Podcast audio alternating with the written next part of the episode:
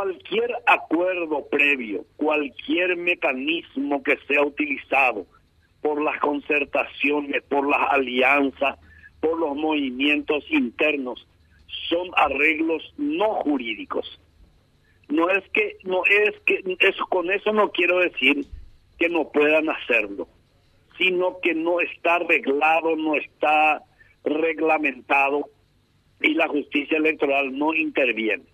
Por ejemplo, si en la concertación fuéramos vos y yo, candidatos de un partido, y decimos, pero si nos presentamos los dos vamos a perder posibilidades, ¿por qué no hacemos entre nosotros dos por sorteo quién va a ser candidato? Y es válido. O sea, poder jugar, eh, poder hacer una encuesta, poder hacer una urna delivery, poder hacer lo que se te antoje, tirar una moneda, ¿verdad? Y eso es válido para las partes contratantes. Doctor, ahí, te quiero parar un, un segundito porque hablando para mí de ese mamarracho que es la urna delivery, yo recuerdo que para la candidatura presidencial del PLRA fueron a urnas delivery y la compulsa final fue entre Efraín Alegre y Blas Llano.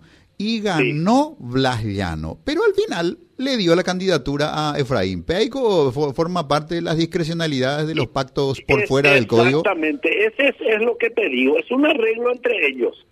Puede ser que en la, la urna delivery gane Pedro y pierda Pablo, pero Pablo también quiere presentarse y vuelve a presentar su candidatura sin ningún inconveniente porque la urna delivery no tiene ningún valor jurídico.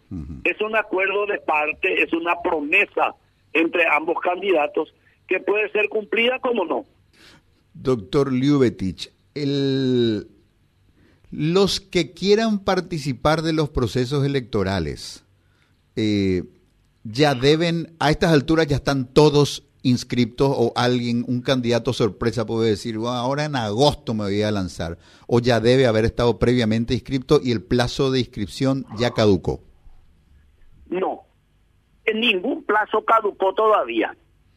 los electores pueden inscribirse hasta el 31 de mayo eh, al registro cívico permanente y van a figurar en la en, en el padrón electoral a ser utilizado el 30 de abril de 2023.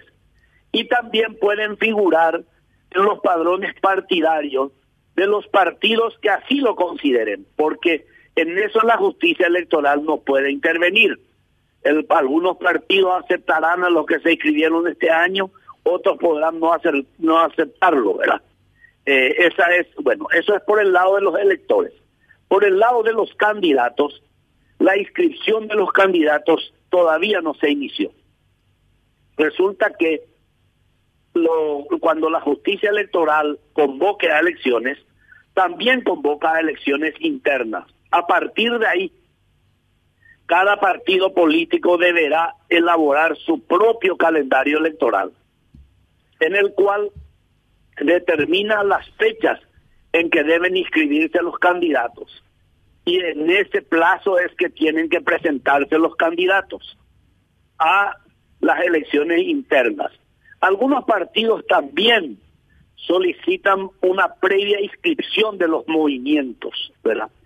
Eh, pero eso ya, como te digo, depende de cada partido político, de lo que establezcan sus estatutos y del cronograma electoral que ellos puedan elaborar.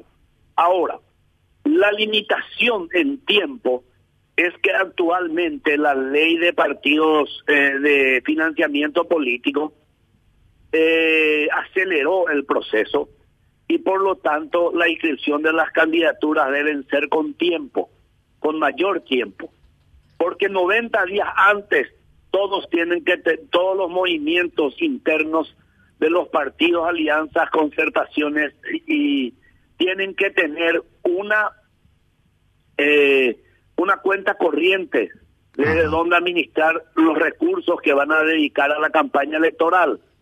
Pero a previo a eso tienen que sacar el RUC del movimiento y también y para ello deben presentar la declaración jurada de ingresos y gastos de campaña y de gastos vinculados con antelación a la emisión del RUC para el movimiento. O sea que hoy en día se tarda mucho más tiempo eh, para inscribir candidaturas que antes.